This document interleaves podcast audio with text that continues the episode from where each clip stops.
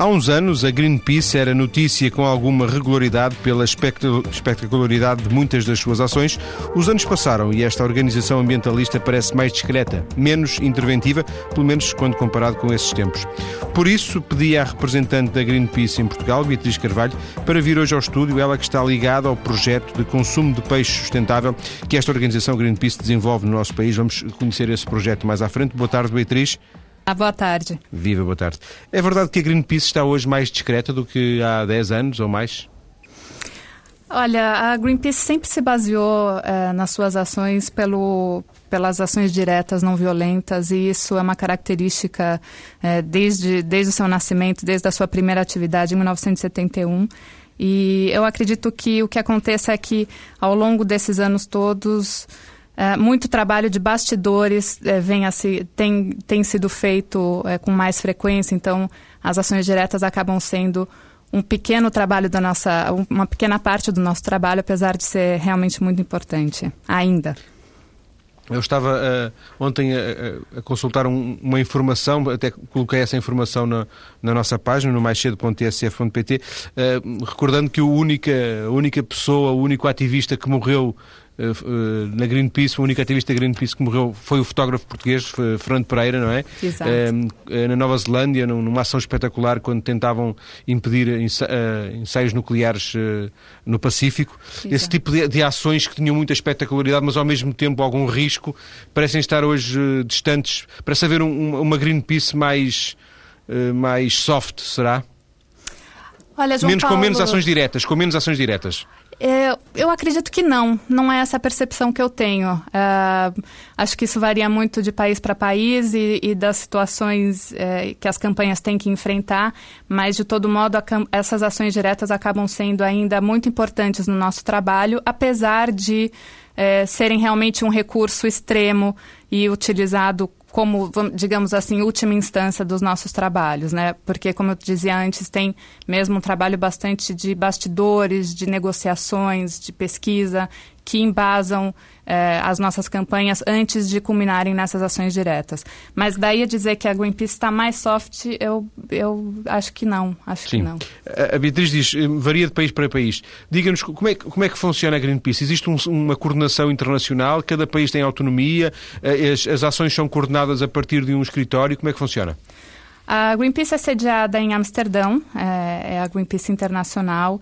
E, mas ela também está. Ela existem escritórios em mais de 40 países já pelo mundo, e esses escritórios têm sim uma certa autonomia, apesar de não ter uma, uma autonomia completa. Né? As campanhas que são, uh, que são levadas adiante são determinadas pela internacional em conjunto com os, os escritórios regionais, e, e, claro, dependendo da relevância de cada campanha em cada país. Né? Mas, por exemplo, se um, se um determinado, o escritório de um determinado país, Portugal ou, ou, outro país qualquer, quiser fazer uma determinada ação, propõe, a, propõe ao, a Amsterdão, Amsterdão analisa, diz se é possível, se não é. Pode haver ações isoladas só para cada país, não é? Sim, sem dúvida, sem dúvida. O que, não, o que geralmente não ocorre, é, o, o que acontece é que a Greenpeace Internacional é, ela, ela dá as diretrizes sobre as campanhas que devem acontecer globalmente. Né? Então, por exemplo, um país é, aqui em Portugal nós temos a campanha de oceanos e não temos a, a autonomia de fazermos uma campanha, vamos supor, de clima ou de energia porque hoje não é a diretriz internacional para Portugal. Mas, dentro da nossa campanha, temos autonomia para levar a cabo, levar adiante a nossa campanha. E esta autonomia de um país, por exemplo, permite-lhe, se for caso disso, abrir delegações, gerir, gerir as contas de um país, ou, é, ou essa, essas decisões passam pelo Secretariado Internacional? A decisão de abrir escritórios regionais passa pela internacional e, uma vez abertos esses escritórios, eles têm autonomia, inclusive gerencial, administrativa, de gerir seus próprios fundos. É o caso é, é o que é, é, o que a Beatriz faz em Portugal, é isso? Não, em Portugal, veja, Portugal não tem um escritório da Greenpeace. O que nós temos é uma campanha e eu sou responsável por essa campanha aqui em Portugal. Então, é uma situação um pouquinho atípica de, de não existir um escritório físico. Não temos uma equipa baseada aqui uh, a, a, todo tempo. A única pessoa que realmente está aqui sou eu, em Portugal. Claro que amparada por uma equipe muito maior. E com agora os grupos de voluntários espalhados pelo país.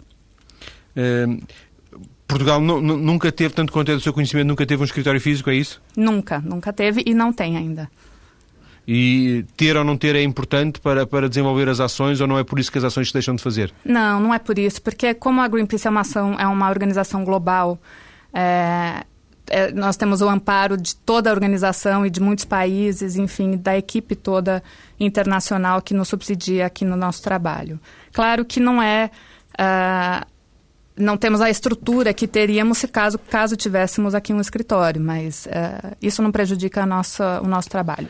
Mas, portanto, a, a, dificuldade será mais a, a, ausência de um lugar físico onde as pessoas possam, uh, uma morada onde as pessoas possam bater à porta, uh, para, para, além da internet, não é? Possam bater à porta para, para pedir informações ou para, para participar em iniciativas.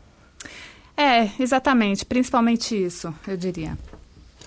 Ah, ah, Percebe-se que, que, obviamente, que eh, que a Beatriz veio do Brasil. No, no, Brasil já, já estava ligada à Greenpeace? Já, já estava.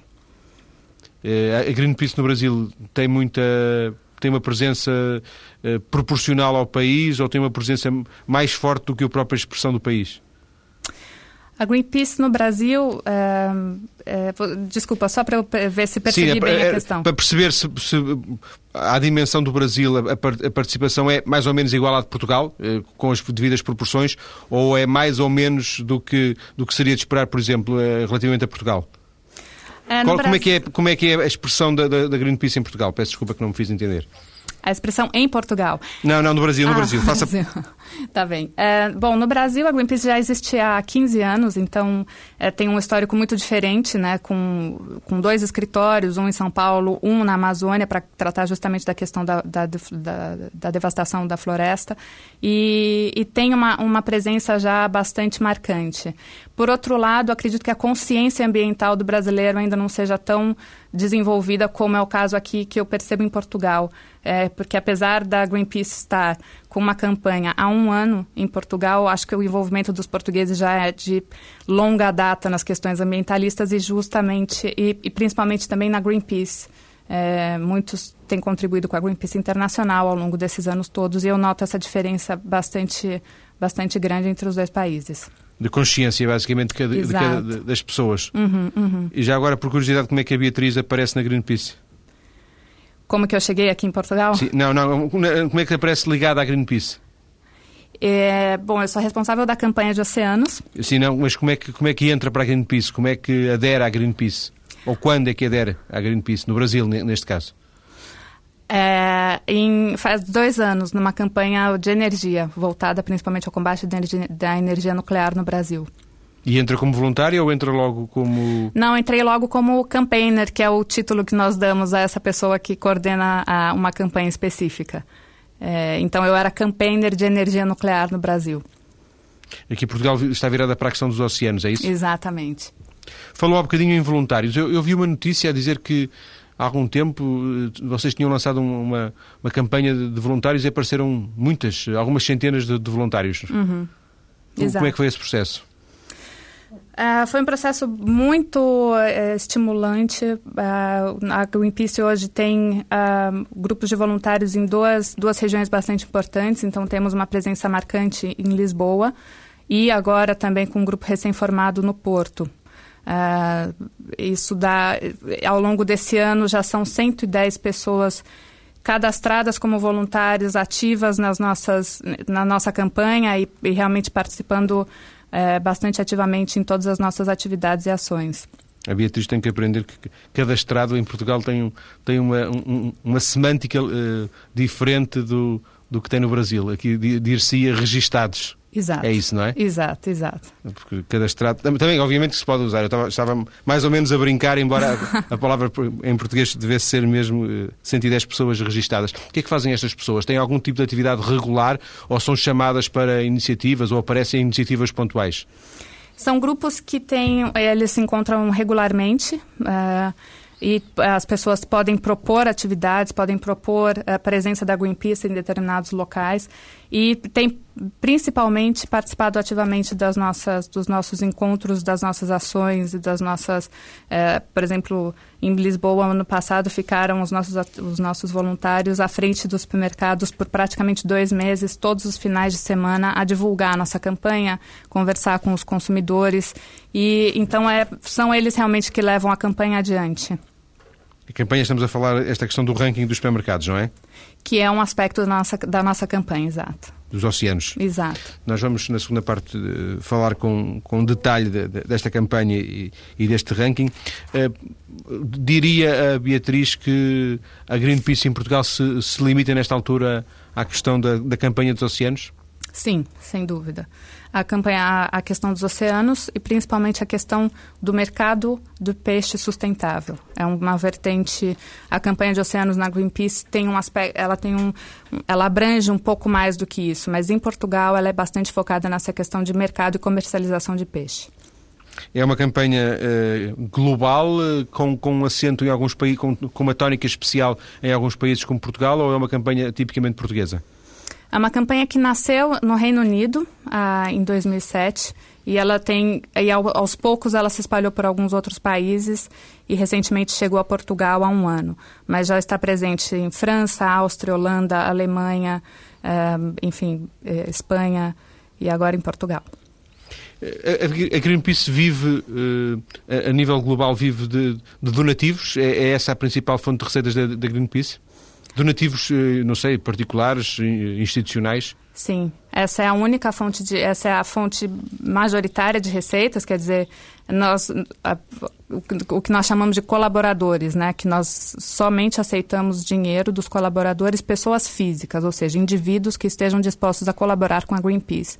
Não, não aceitamos, não aceitamos dinheiro, algumas fundações, mas não aceitamos dinheiro de partidos políticos ou de governos ou, ou de empresas. De forma alguma, isso é algo que garante a nossa independência, a nossa autonomia.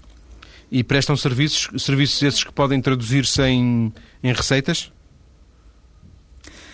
Como? Não percebi. Se, se prestam serviços, uh, uh, se elaboram, por exemplo, relatórios que podem vender, se têm outro tipo de receitas que resultem do vosso trabalho?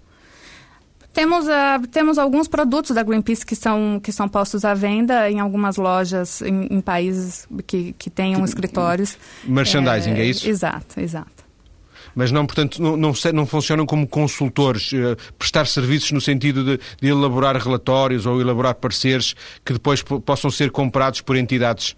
Não, isso não.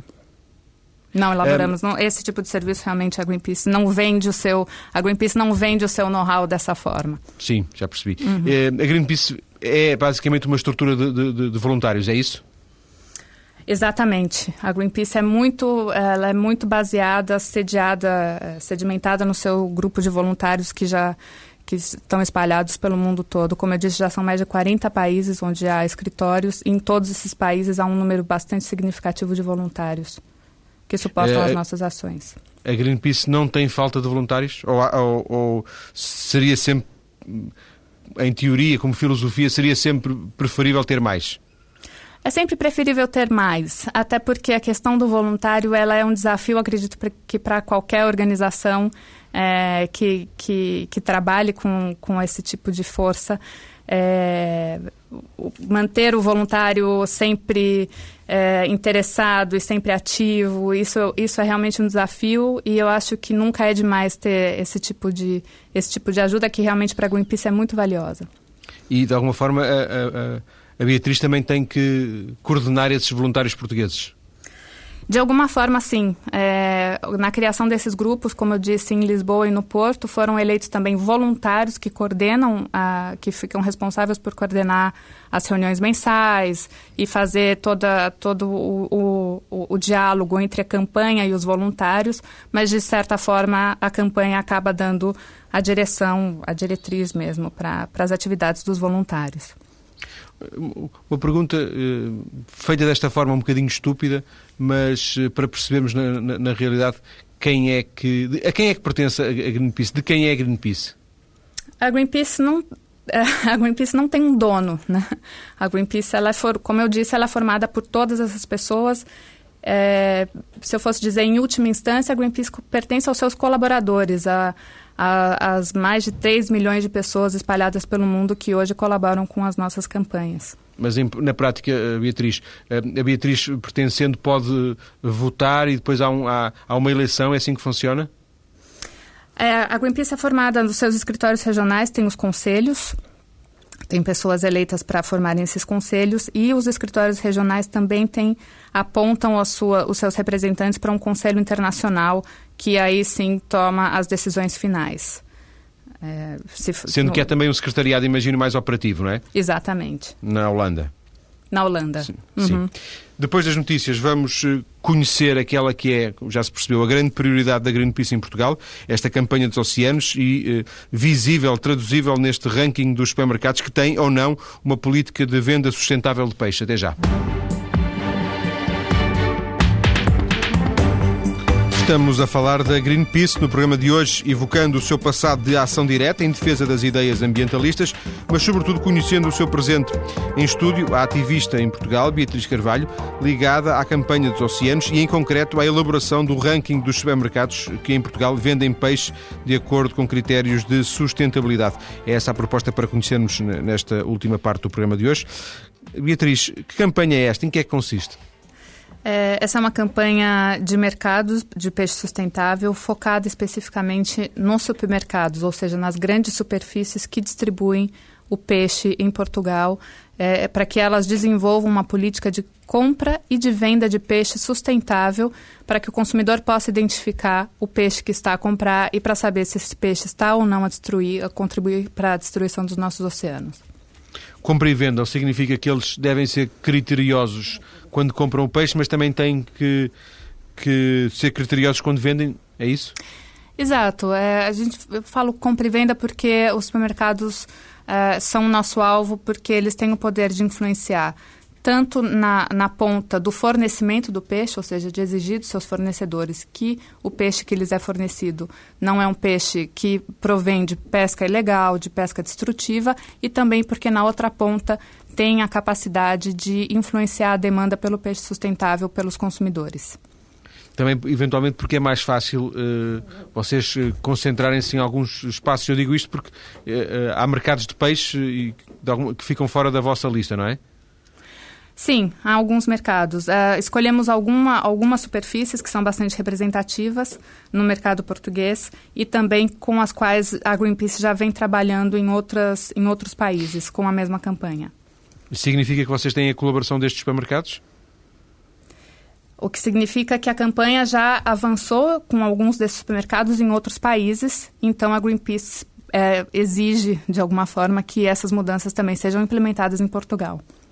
Mas não com a colaboração direta de, de, dos supermercados, é isso? Sim, com a, com a colaboração direta. O que nós, o que nós eh, pretendemos com essa campanha é estabelecer um diálogo com essas superfícies para que nós possamos auxiliá-las no desenvolvimento dessas políticas e, assim, eh, poder garantir o peixe para o futuro. E se, eles, e se eles não vos quiserem ouvir? Se, é para isso que existe a nossa campanha, é para isso que existe o ranking, inclusive. É, é uma maneira de é, vamos supor, vamos, digamos assim, constranger os supermercados a, a tomarem atitudes. Portanto, o ranking é uma forma de, de, de pressão, é isso? Exato. Exato. Uh, a campanha não se reflete apenas no, no, no ranking, não é? Portanto, a campanha uh, existe para além do, do, O ranking é uma das partes, porventura até é mais importante, mas não é, uh, não é a campanha toda em, em si própria.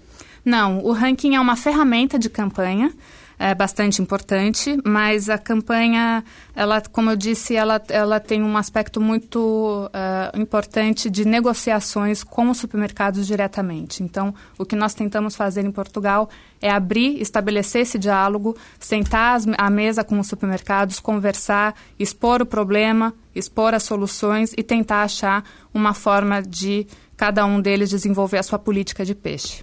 E tem conseguido conversar com alguns?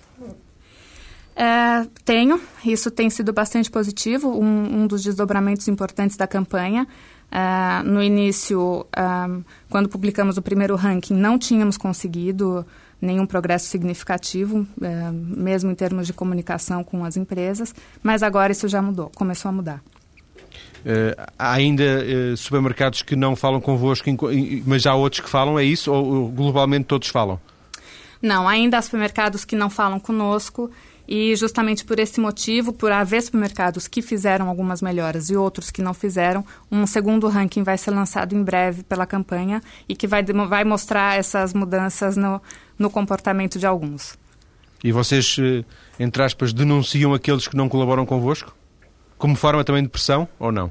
Sim, isso está explícito no ranking. Uh, Uh, uma, da, uma das razões pelas quais os supermercados podem estar numa posição menos privilegiada no nosso ranking é justamente a falta de diálogo e a falta de transparência. Esse não, não, não é o único critério, imagino, nem sei se, se é o mais importante. Que critérios importantes é que aparecem para fazer esse ranking? A Greenpeace tem uma série de critérios que são analisados. É, o que fazemos é, é colocamos esses critérios em, em, forma de um questionário é, que depois é enviado a cada uma das superfícies para que respondam questões relativas à sustentabilidade do peixe que fornecem, se é possível rastrear esse peixe até o barco de origem, barco que capturou o peixe, se é um peixe legal ou não, se essas informações são disponibilizadas nas etiquetas dos produtos. Enfim, tem uma série de, uh, de critérios que são analisados, uh, que, então são desculpa, são enviados aos supermercados para que eles nos forneçam esse tipo de informação e também pela observação uh, nas, próprias, nas próprias prateleiras dos supermercados feitas pelos nossos voluntários. Sendo que o, o as respostas da, das empresas eh, podem não corresponder à realidade. Vocês têm noção disso, certamente, não é? Para claro. além delas poderem não responder, se não quiserem, não respondem, por outro lado, podem enviesar as respostas. Exato. E por isso que não basta a Greenpeace que, uh, que as empresas respondam, mas que elas comprovem as suas respostas através de documentos. Que na, a Greenpeace uh, se compromete muitas vezes em não divulgar, claro, mas que é importante que a Greenpeace tenha provas documentais das alegações da, dessas empresas e vocês, eh, os, os voluntários da Greenpeace, vão a todos os supermercados eh, ou só vão àqueles que não colaboram convosco? Não, vão a todos os supermercados, porque a Greenpeace trabalha hoje com cinco grandes superfícies e elas todas são analisadas é, de forma extensiva da mesma forma, é, quer dizer, da mesma maneira pelos voluntários e pela campanha, independentemente de, de colaborarem ou não conosco. Cinco grandes superfícies significa cinco marcas, é isso? Exato. Cinco empresas Exato. e não cinco, cinco lugares em concreto. Não, cinco marcas, exato. Quer dizer-nos quais são? Claro. São é, Jerônimo Martins, Oxa, é, Os Mosqueteiros, Lidl, Sonai é, e... Eu contei cinco já. Ah, então tá certo. Jerônimo Martins, Oxan, Mosqueteiros, Lidl e Sonai. Exato. Bem, penso assim, à primeira vista, que estão aqui representados os principais operadores da, da chamada grande distribuição em Portugal, não é? Exato. Um, depois disto, uh, uh, vocês contactam, uh, eles enviam-vos enviam um questionário, vocês analisam e, e, com base nisso e com base nos vossos, naquilo que os, que os voluntários foram, foram ver, vocês elaboram um ranking. Fizeram um primeiro ano passado, é assim? Fizemos. Fizemos um primeiro que foi lançado em agosto do ano passado. Esse primeiro teve muitas limitações por falta de colaboração? É, algumas limitações, sim, é, porque acabou, acabou, apesar de termos os nossos contatos com os supermercados continu, é, começaram em maio do ano passado e o ranking só foi lançado em agosto, quer dizer, durante todo esse período uh, tentamos o, o contato e, a, e, o diálogo com cada uma dessas empresas e, infelizmente, sem nenhum resultado. Mas uh, pudemos nos basear no, no, na verificação mesmo do in loco do que ocorria nas prateleiras de cada um deles. Então, claro que foi um ranking bastante limitado, porque não tivemos a perspectiva dos supermercados, não tivemos acesso a ela, né, aos documentos e à política efetiva de cada um deles. Sendo que se alguns destes, algumas destas marcas são, são portuguesas e têm menos presença internacional, há outras que, eh, que, são, que têm origem estrangeira e, portanto, de alguma, alguma forma já, já vos deveriam conhecer, porque vocês, eh, segundo percebi, fazem esta, esta campanha noutros países, é assim? Exato, é o caso da Lidl, por exemplo. Sim, ou, ou, ou por exemplo do Oxan, não é? Também. Uhum. Uh, do primeiro para o segundo ranking, o segundo ranking vai sair este mês, não é? O segundo ranking sai este mês. Uhum. Do primeiro para o segundo há grandes mudanças uh, em termos metodológicos da maneira como se fez o ranking? O que ele é, é basicamente sediado, fundamentado nos mesmos critérios, né? Então foram feitos, os, elaborados os tais questionários, foram enviados às empresas, algumas nos retornaram, algumas é, abriram suas portas para as negociações que já realmente começaram a acontecer, outras não. Mas o, o método foi praticamente igual ao primeiro ranking. E eh, deduzo que eh, para este segundo ranking já tenham conseguido uma, um diálogo que no, no primeiro não conseguiram. Exatamente. Até por isso, isso que justifica o lançamento de um segundo ranking, porque ele realmente vai refletir alguma mudança com relação ao primeiro ranking. Mas para além do, do, próprio ranking, o ranking é apenas, segundo percebi, é apenas um instrumento, um, um meio. O que vocês querem é conseguir mudar alguns comportamentos. Uh, acha que isso já se pode falar nisso? Já se pode dizer que há alguma coisa que a Greenpeace conseguiu? A Greenpeace conseguiu, eu acredito que isso seja um avanço bastante interessante, principalmente pela campanha estar há pouco tempo em Portugal. E, e, isso vai estar refletido no ranking. É claro que ainda há muita coisa a ser feita, mas acredito que os primeiros passos em direção ao que nós consideramos correto já, já tenham sido dados. Globalmente, eh, Beatriz, globalmente, ao nível dos países onde esta campanha existe, quais são as grandes, as grandes falhas? Quais são os grandes erros que, que a Greenpeace aponta? Um, com relação a essa campanha, é interessante porque essa é uma campanha bastante... Em relação não é só em Portugal, não é só falar genericamente. Em relação a todos os países onde esta campanha existe.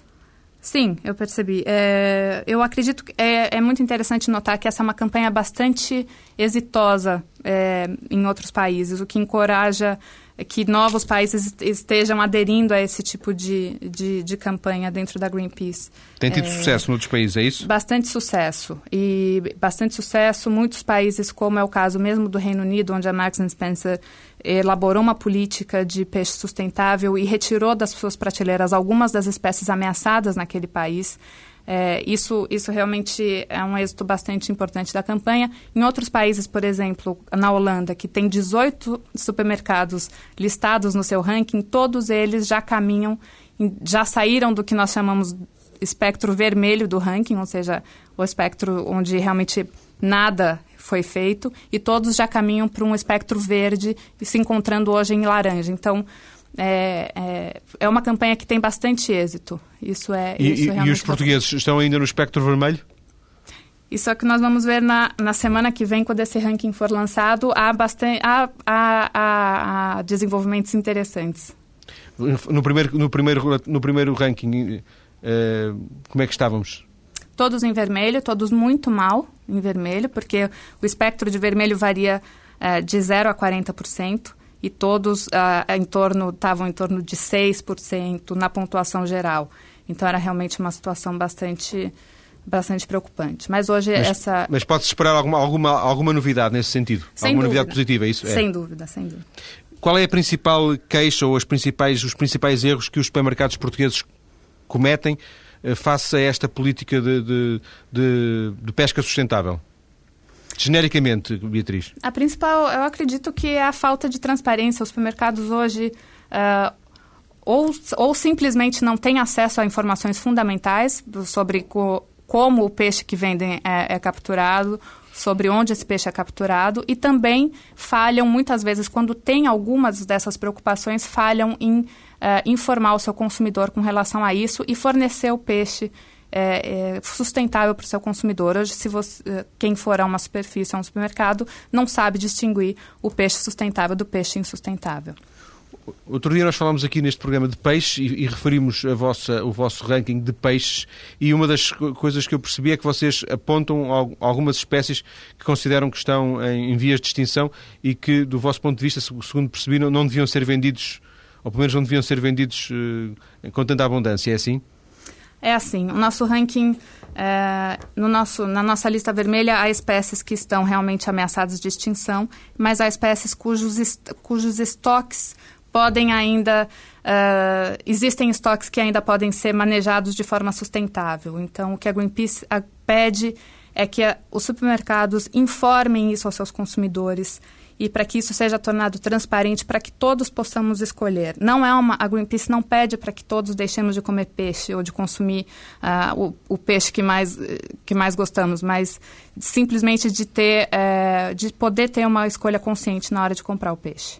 Quais são os peixes que os portugueses comem e que, não sei, entre aspas, deviam deixar de comer?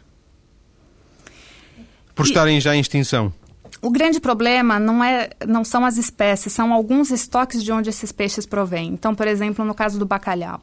O bacalhau do Atlântico é um bacalhau que já que realmente está enfrentando mesmo praticamente a extinção.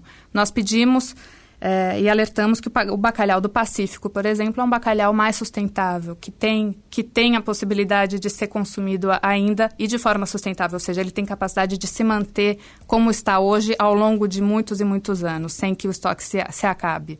Então, a Greenpeace não pede para que o português deixe de comer o bacalhau, por exemplo, mas que escolha o bacalhau que, que, que compra. E a aquacultura é uma alternativa viável do vosso ponto de vista?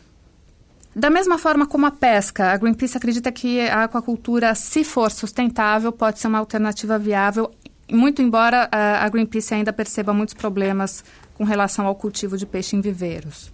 Né? Porque vocês, por exemplo, falam, no, no, se me lembro, falam, falam no camarão, não é? É uma dos que está na vossa lista. Uhum, exato. E hoje já há muito camarão que é de viveiro, não é?